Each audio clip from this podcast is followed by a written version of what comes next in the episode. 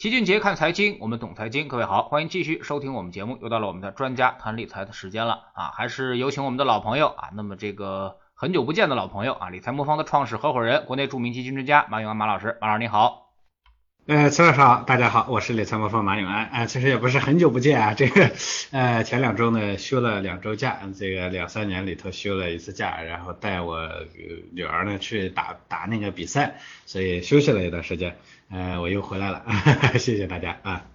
嗯，那么还是请马老师给我们分析一下现在的一个行情啊。那么最近呢，我们看啊，那么这个债基啊表现的是很不错的啊，那么都取得了一个正收益，而这个可转债基金呢，最近表现又特别的好啊，那么已经是达到了百分之二十左右的这么一个收益了啊，看起来一点都不输这个偏股型基金。啊，那么可转债呢？其实大家一直在宣称它呀下有保底，上不封顶啊。那么您怎么看这种基金啊？那么可转债基金呃和普通的这个基金有什么区别啊？那么包括这个呃我们说的这个可转债跟可转债基金啊，那么是不是一回事啊？那么您给我们介绍一下，简单。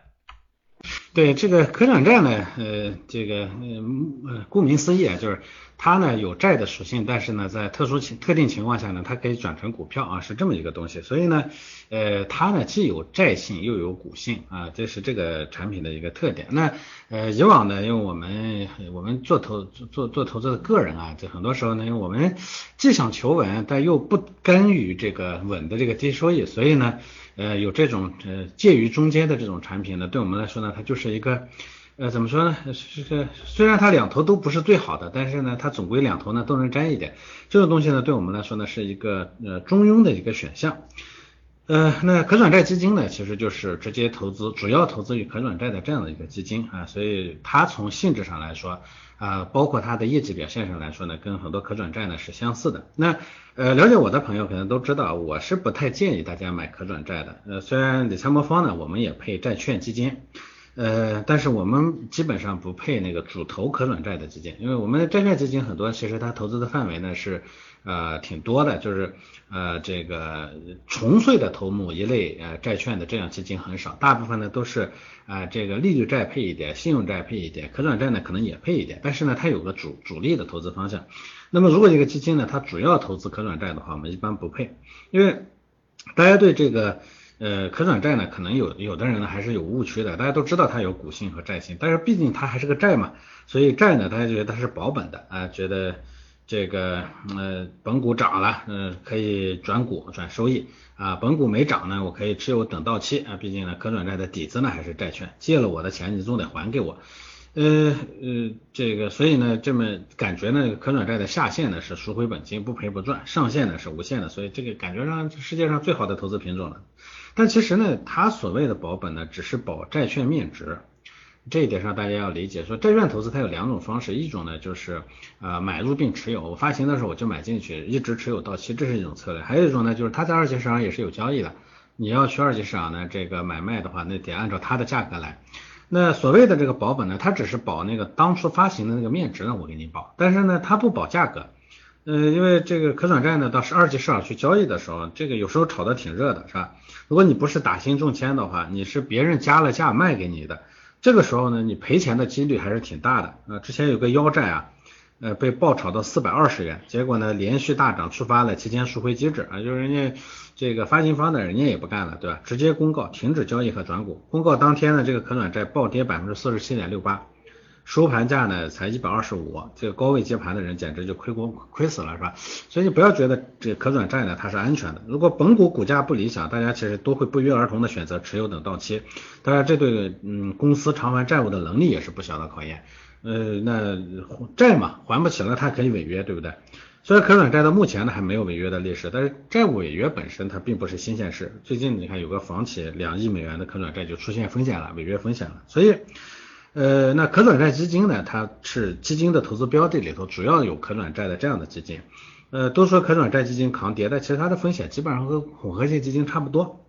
哎，比较有名的像呃新泉的某可转债基金啊，一五年股灾的时候最大回撤是百分之五十二啊，单日最大跌幅百分之十三点八，这个单日跌幅简直这比股票还还还狠，对吧？那重股的基金，它毕竟那里头的股票呢有个涨跌幅限制，是吧？这你还想想跌个百分之十以上也挺难的，对不对？你看这个可转债基金一天跌了百分之十三点八，是吧？比股票呢要惨多了。呃，再来看收益啊，如果你在一四年的十月的低点买入这个可转债的话，之后在一五年六月份最高点抛出，涨幅大概是百分之七十八。看着不到一年呢，涨百分之七十八好像还不错，但那段时段时间上证指数都是直接翻倍的，你的涨幅呢七十八，你你你不要看那一段时间涨百分之七十八不错，但是那段时间上证指数直接翻倍，你去直接买个指数基金，你收益率可能更高。而且呢，个这个可转债一六年到一八年连着跌了三年，这一般的投资者根本坚持不下来。所以我说，不管是可转债还是可转债基金啊，其实本质上它都不是不算是最好的投资标的。啥叫好的投资标的？它有这么几个特点：第一呢，能满足你的需求；第二呢，风险回报是合算的啊。这就是什么叫能满足你的需求，就是它的风险高也好吧，低也罢，保本也罢，不保本也罢，这都是它自己的一个产品特性，它要满足你的需求。啊，你你有这样的需求，你去买了，它才是合适的。就像这个，呃，咱们说这个，呃，药没有好坏，符合你的要求的才叫好药。砒霜呢，就用对了，它也是药，对不对？你用不对，对就把你毒死了。所以首先得满足你的需求啊，最重要的就是那个风险收益特征要满足你的需求。第二呢，就是这个风险回报得合算。所有的产品衡量的时候，最终你衡量它合不合算，就是你的收益和你付出的风险是不是值。啊，如果说这个不值呢，它其实就不合算。那这可转债基金呢？呃，可转债和可转债基金很多时候啊其实它是付出的呃承担的风险和付出的回报，它是它它是不匹配的。啊，从这个角度来说呢，其实有很多更符合，就它它的风险回报呢更啊更高，但是呢它也符合这个可转债的这种哎涨跌呢都有都相对比较平稳的这这种这种特性的这样的组合或者这样的产品。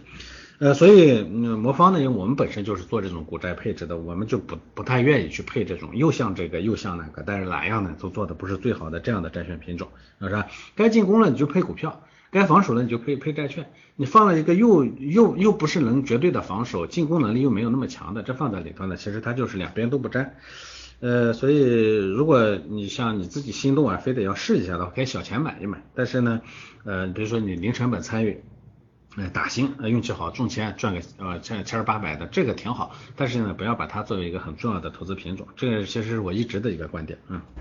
嗯，关于苦转债苦投资呢，其实我们之前也这个给大家讲过很多次的一个内容啊。那么可转债是用来抄底，是一个良品啊。当它的这个基本上市场的股性消失之后啊，那么基本上它就是债了啊。那么所以说我们看到每次市场大跌，跌到熊市里面，可转债总是率先企稳啊。那么这就说明它的。股性已经消失了啊，那么基本上我们就可以大胆的买了，是不太可能赔钱了。呃，而一旦涨起来呢，这个可转债就开始逐渐的这个出现股性啊，那么股性会越来越强啊。那么现在马老师，您觉得它现在一个股性什么一个情况？从它的现在的收益率的情况来看呢，我觉得它现在股性挺强的，啊，至少这经过这两年的市场的上涨之后呢，我觉得是股性挺强的。很多人买可转债呢，我觉得。以我从客户这边调研的情况来看，我看大家呢也没没几个人把它纯粹当成债券看，基本上都是奔着它的高收益去的。所以这呢，这是我觉得是现在的一个普遍的情况。嗯嗯，那么现在这个可转债能不能起到，比如说我们做到这个股债配比的这么一个作用啊？我们常说这个股债均配模型基本上就是五比五啊，股债对冲了。那么这个理财魔方啊，你们这个虽然以股债为主啊，但是却配了很多，比如说呃黄金啊、原油啊这些大类资产啊。那么按照这个全天候的一个配置啊在做啊。那么这个配置呃，您觉得比这个可转债配置啊，或者说是这个普通的这个全天候配置啊，您觉得好在哪？或者说有什么特殊的东西？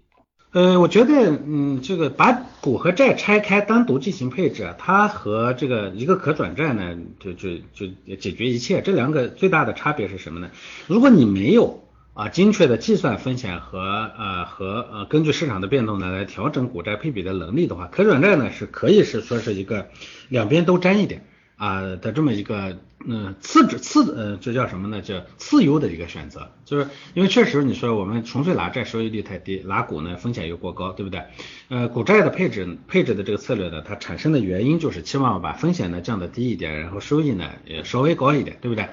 呃，而做到这一点呢，其实并不容易啊。就就你想把这个国债的配置呢做好呢，其实并不容易。所以在等而下的一个选项呢，就大家呢去选了这个可转债。所以我说可转债不是说它一无是处，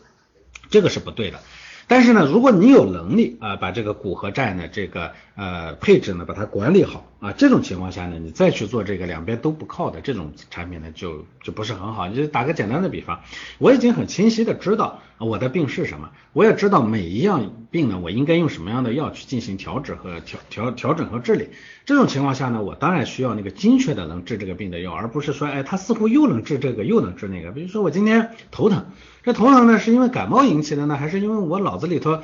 这个这个这个这个这个这个是吧？就有其他的毛病引起的？我现在不知道，不知道的情况下呢，我有个药呢，既可以应付感冒，也可以应付那个不确定的那个病。这个药呢，我这边用着它，它起码总能猜中一个。但是这带来的副作用啊，有可能它这个治疗的效率下降，这种呢，它就是必然的。如果我已经清楚的知道它就是感冒引起的，那为什么我还要要要一个药里头再有其他的一部分呢？对不对？所以这其实是一个基本的逻辑。呃，那所以回过头来说的，就是说这个这个这个，它既有股性有债性，那与这个通常咱们说的五比五的这个股债平衡的配置，以及理财魔方的这个多资产配置呢，它是一个什么样的关系？我们也坦白的讲，我说这个呃，如果有能力把这个股债的平衡做好，这个的时候呢，其实股债平衡的配置策略比这个可转债呢高。但是呢，股债的这个平衡的配置呢，其实有些时候啊也是挺难难做的。难度在哪里头呢？因为股票和债券呢，虽然整体来看这个相关度啊不是很高，但其实呢，这个股债跷跷板的效应呢，它不是一直存在的，它会存在这个说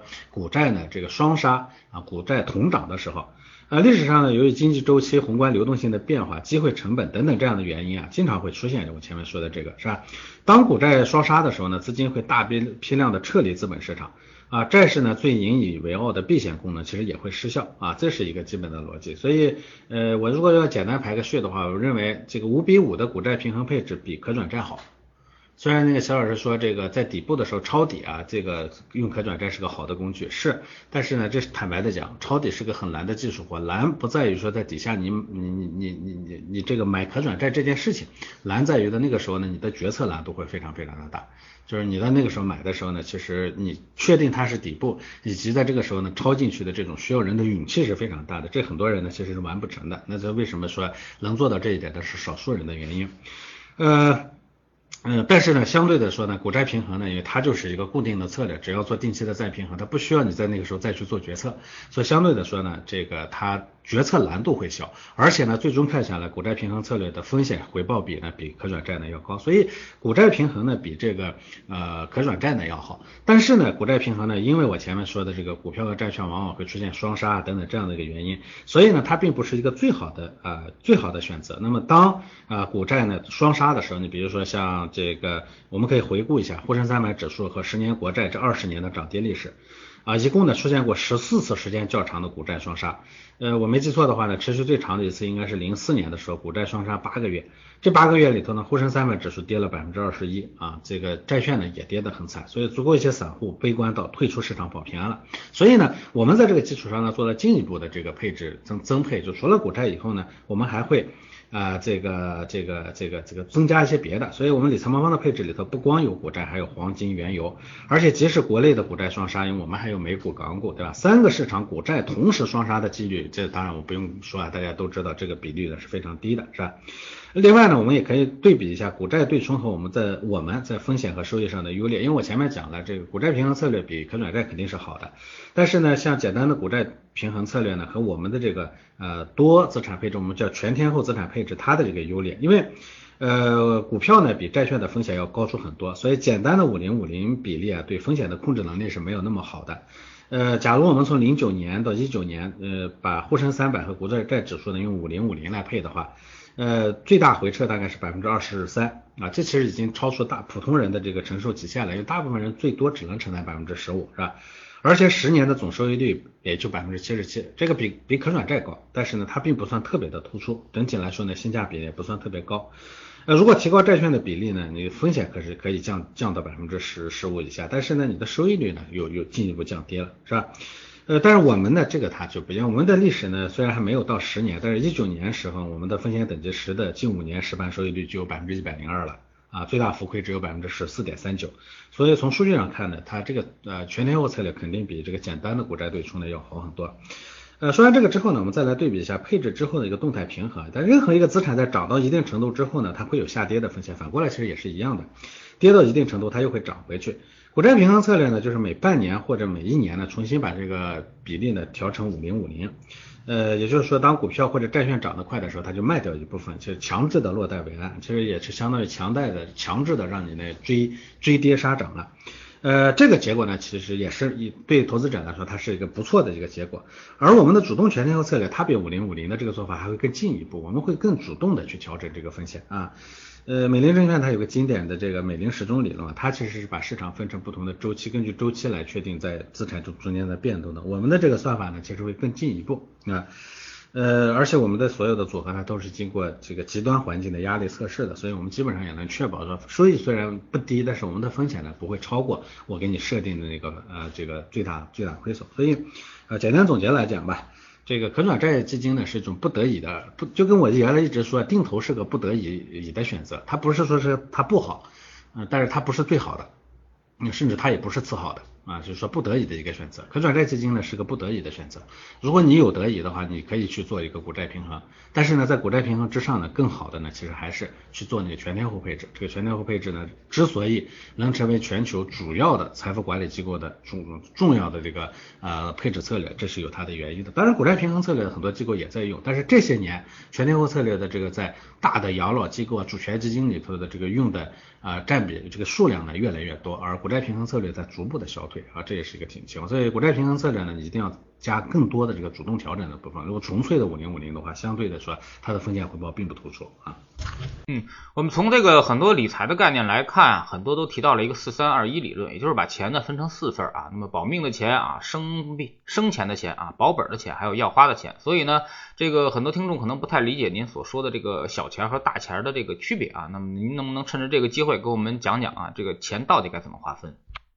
嗯，是的，就前面我想说这个，我很多时候啊，呃，我们很多朋友问的这种投资，说，哎，我想买一个什么板块，我要买个什么主题，比如说前一段时间呢，这个呃新能源什么的又爆火了，又有人问说，哎，我想买一买新能源是吧？啊，包括咱们前面提到的这个可转债，有人说我想买一买可可转债，能不能买？能。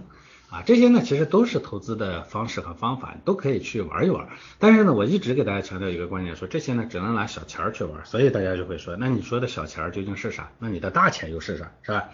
呃，这里头呢，其实怎么说呢？这个大钱小钱这个说法，很多人呢是比较陌生的。其实前面提的三二一呢，很多人是比较熟悉的，因为这个呢是它脱胎于以前很有名的那个标普的那个四象限理论的。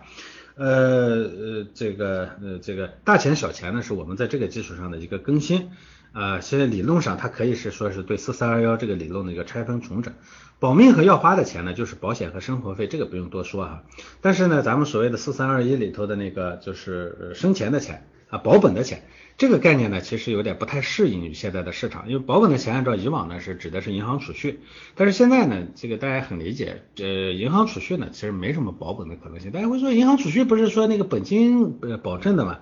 呃，本金本身并不是保本的关关键，这个钱是有购买力的，对不对？你放在银行里头是一百还是一百，对吧？你你今年放进去一百，十年以后它可能是一百零一百一十五，对吧？啊，今年的一百呢，你可以买十斤猪肉，但是一十年以后的一百一十五呢，只能买两斤猪肉，那你说你的钱保本了吗？它其实没保本，是吧？生钱的钱呢，这个你说按照四三二一理论呢，这个保本的钱呢占比过高，又这个。放在银行里头，其实是在隐形的贬值，生钱的钱体量又太低，这个呢就会出现一个家庭的总资产利用率差，平均收益率比较低的情况。呃，所以呢，我们干脆就把保本和生钱的资金呢重新划分成大钱、小钱。大钱呢去投虽然不强调保本，但是收益并不差的稳定资产，小钱呢就可以拿来投机，搏一搏高收益率。呃，所以这是我们的一个基本的逻辑。那多少算大钱，多少算小钱？大钱的意思呢，并不是说一笔很大的钱，而是家里头的主要的钱啊，或者是这个家里头的核心的那个安全安安全所需要的那一笔钱，对吧？如果你家里头的钱特别特别多，你那一笔绝对不能绝对不能出问题的那本核心的钱，有可能的占比反而不会特别高，但是一定要有这笔钱，这是你家庭安全的基石，对吧？呃，所以，但是对我们大部分的中产家庭来说呢，如果说怎么去定义一个大钱，我觉得百分之五十以上的家庭可投资资产肯定算是大钱，对吧？当然了，因为中国它是一个收入层次分布不均匀的国家，是吧？对于大部分的普通中等收入家庭来说呢，如果算金额的话，三十万肯定是一个大钱，是吧？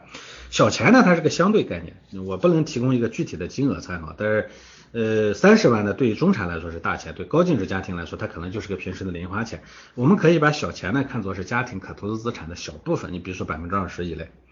呃，给这个小钱、大钱定个定义，然后再来聊区别。就大钱、小钱本质上它是理财目标的不同。小钱呢，它更多的是追求超额收益，或者是更多的，我就说了，你可以玩一玩，你想的就是呃想追求一下刺激，想追求高收益率，想玩点别的都可以，是吧？呃，所以呢，这个波动大点没关系，嗯，大不了全跌没了，也不能对你的家庭生活造成特别大的影响。这种呢，它就是小钱的基本逻辑，而大钱呢，它一定是追求长期稳健的复利的，因为它是你家庭整体资产的这个基石，是安全垫。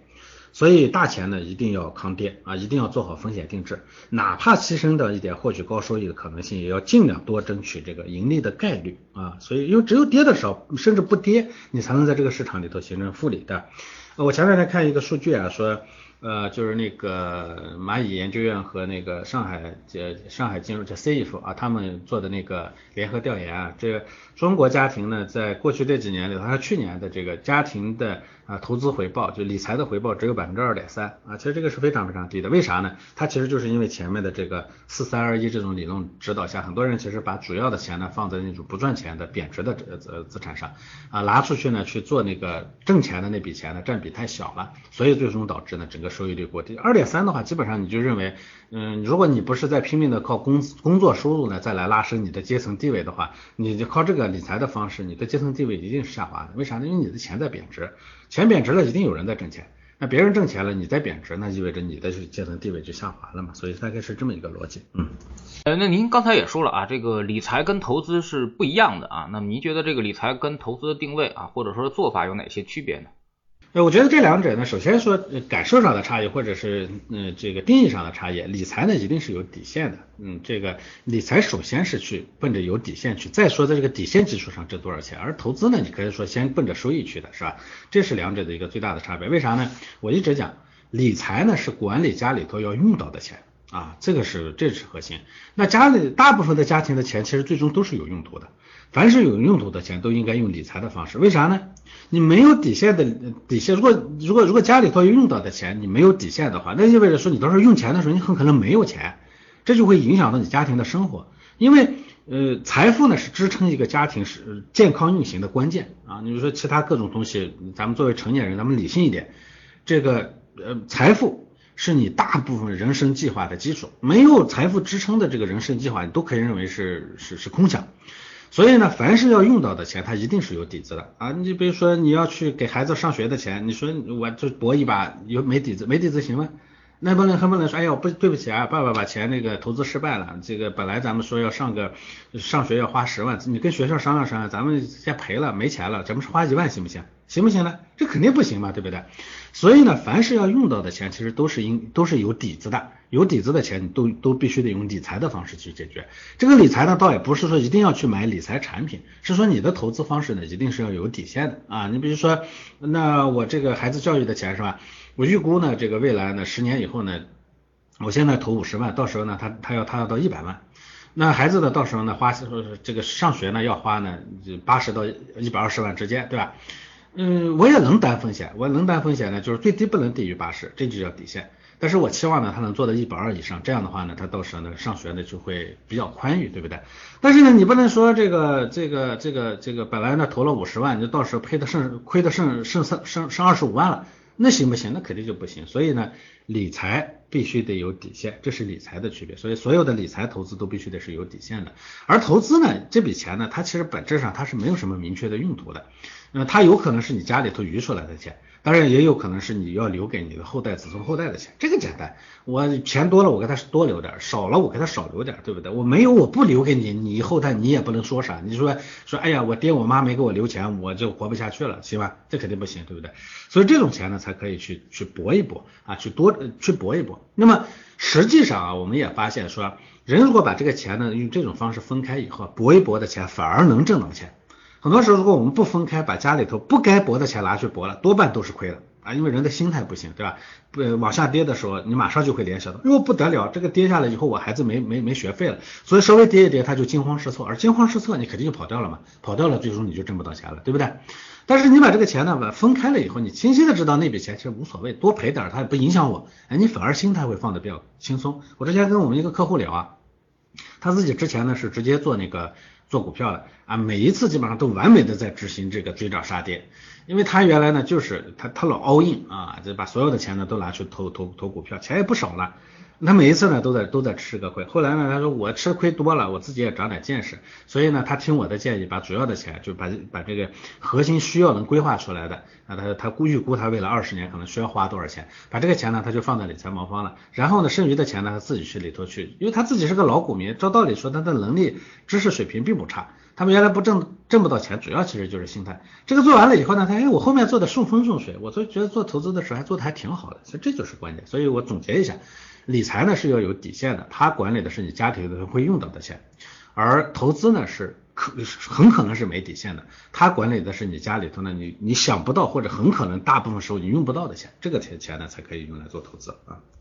嗯，那么您对于现在的这种市场行情啊，您觉得更应该用理财的方式去做投资呢，还是用这个投资的方式去去去考虑未来我们的收益？呃，这个呢其实跟行情无关啊，这投资呢当然要考虑行情，但是这个划分钱应该用应该放应该用来做理财还是用来做投资，这个呢跟行情无关，一定要摒弃行情好的时候呢，把理财的钱拿去做投资的这种做法。有很多人呢觉得，哎，最近市场不错呀，是吧？我把孩子的教育金拿来投一下，对不对？这种做法呢，带来的后果往往是很可怕的，就是就跟你这个你就跟赌徒一样，是吧？有这个赌徒赌到后面的时候，他把家里头这个不不该拿出来赌的钱，他也去拿去赌博了。那咱们说十赌九输，最后结果是什么呀？赌徒最后都是一步一步走向沦陷的，对吧？所以呢，这个呃这个划分这个钱，它跟这个行情一定要划分开，就你要坚定的执行，说我定好了这些钱有用。我就用用有底线的理财方式要进行管理，这些钱无论多大的诱惑，你都不要把它呃拨出去。反过来说，投资的那笔钱，你才可以去认真的去思考，说当下应该多投还是应该应该应该少投。所以这是一个基本的逻辑。那么。呃，怎么来决定啊？就是说，呃，在当下的这个时刻，我们的大部分家庭应该怎么来规划你的这个钱？究竟应该做投资还是做理财？这里头呢，我也坦白的讲，根据我对大部分这个中产家庭的这个跟踪和调研，因为我们原来做过啊一千四百多个家庭的这个家庭财富规划，呃，通过这个调研呢，我们最后发现，大部分的中产家庭的主要资金其实最终呢都是啊，我们叫紧平衡，就大部分钱你最终都会用掉。啊，你可以回头想一想，或者你看一下你周围的这些朋友们，当你你算一算，按照你现在的这个财富状况，到你五十岁、六十岁的时候，你剩下的是什么？很多人手里剩不下什么钱的，他可能剩了几套房子，一套房子、两套房子，是吧？剩了点这这种这种这种这种固定资产，但是呢，他其实能剩下来的钱没有那么多。啊，我知道我周围很多呃三四十岁的这个中年人，其实也都是这样，手里没什么没什么呃灵活的钱，钱都在房子上，是吧？这是，所以从这个角度来说呢，我觉得大部分家庭呢，在任何时候，主要的钱都应该用来做理财，而不应该去做投资啊，这是一个基本的概概念。那么具体怎么来算？因为影响我们的资金呢，这个使用分配的呢，基本上是这么两个原因，一个呢就是年龄，呃，年龄越大呢，这个年年龄越小啊，用来做投资的钱越少，其实年龄越大。嗯，随着年龄的增长呢，它这个用来做投资的钱呢，可能在逐步增加。但是到平均大概到四十多岁以后呢，这个钱的比例呢又开始下降了。到你退休以后呢，其实可以用来做投资的钱的比例又在下滑。这中间的计算过程是啥呢？就是人的钱呢，大概可以根据你的这个未来，你你大概能算出来你未来可能会需要花多少钱，大钱是有数的。呃，未来呢，十年到二十年左右的这个你需要花多少钱，大概你能算得出来。这些钱呢，其实都可以，都是应该用来做理财的。之后呢，比如说咱们说十五年、二十年以上的这种钱，你可以认为这种反正时间很久很久以后了，这种钱究竟到时候怎么花你也说不清楚。这种钱你可以认为是可以做投资的。我们自己的测算呢，其实对大部分的人来说呢，啊，大概如果你是一个三十岁左右的人，可以用来做投资的钱不会超过百分之三十啊，百分之二十到百分之三十啊，大概有百分之七十到八十的钱呢，其实是放在百分之七十左右的钱呢是放在理财上的，只有大概百分之五到百分之十的钱呢是作为灵活机动的零花钱的，大概是这么一个情况。所以第一个呢是年龄，第二个呢跟你的收入状况有关。收入越高的人呢，这个呃能用来去做投资的这个资产呢，其实占比呢是越来越高的，越高的这个呢大家可以理解，越有钱呢，其实花在自己啊用来完全花掉的钱的占比呢肯定是在下滑的。那当然，第三个要说的就是你当下究竟可多少可投资资产，可投资资产比例越高的人，这个规模越大的人。那个后面可以做投资的部分呢越高啊，这道理也也比较好，也比较好理解。呃，我们呢正在最近在做一个呃做一个规划工具，这规划工具出来以后呢，你可以把自己的这三项值呢输进去，你可以看一看，呃，在这个理财上你应该放多少钱，你在投资上自己能拿去玩的啊，或者做那种呃相对比较刺激的游戏的，你能能占多少？我们回头会给大家提供这样一个工具啊，所以它跟行情无关。啊，它跟你的年龄、跟你的资金、你跟你的收入、跟你的资金量有关。另外，切切记切记，永远不要因为行情的变动把理财的钱拿去去做投资啊。好，非常感谢马老师今天做客我们节目啊，跟我们探讨了一下这个可转债的一些投资的一些方式啊。其实我们有更好的方式，尤其当。这个股性上来之后啊，那么可转债的价值或者是作用它也就消失了啊。那么我们可以更用更稳健的像股债配比的方式来投资市场啊，这样可能会更获得一个更安全或者更稳健的一个收益啊。那么通过资产配置的方式呢，我们可以把波动明显降低啊，让大家可以拿到一个这个安稳的一个收益。非常感谢马老师，再见。好的，再见。